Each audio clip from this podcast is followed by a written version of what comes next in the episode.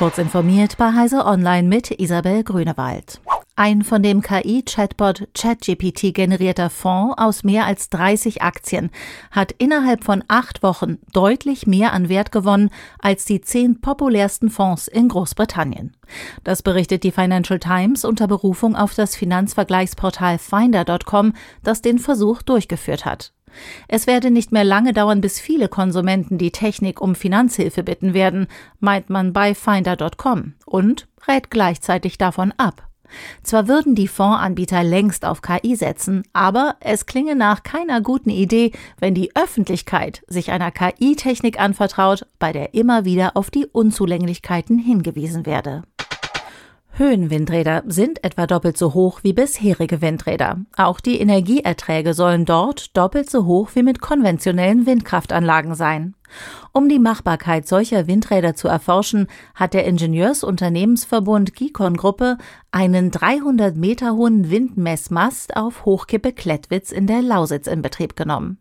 Ausgestattet mit 46 Sensoren werden unter anderem Windgeschwindigkeit, Luftdruck, Temperatur und Niederschlagsmenge zwölf Monate lang kontinuierlich erfasst.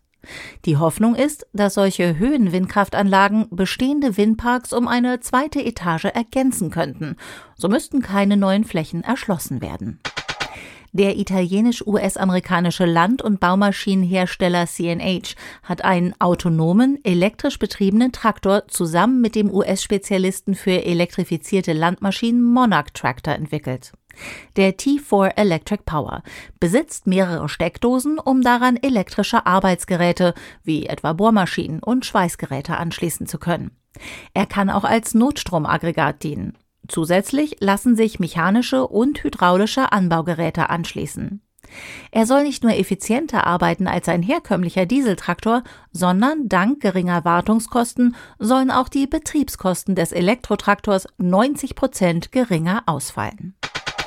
Fünf Monate nachdem Mozilla eine öffentlich zugängliche Instanz für die Twitter-Alternative Mastodon angekündigt hat, gibt es nun eine Warteliste dafür.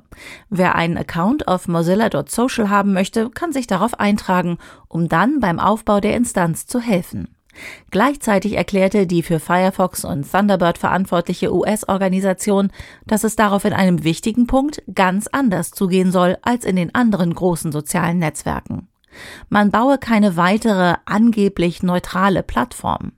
Auf Mozilla.social werde das Recht auf freie Meinungsäußerung nicht so weit ausgelegt, dass es auch Schäden für andere umfasse. Man werde lieber zu viel unternehmen, um die dort aktiven Menschen vor Hetze, Drohungen und Belästigungen zu schützen. Diese und weitere aktuelle Nachrichten finden Sie ausführlich auf heise.de.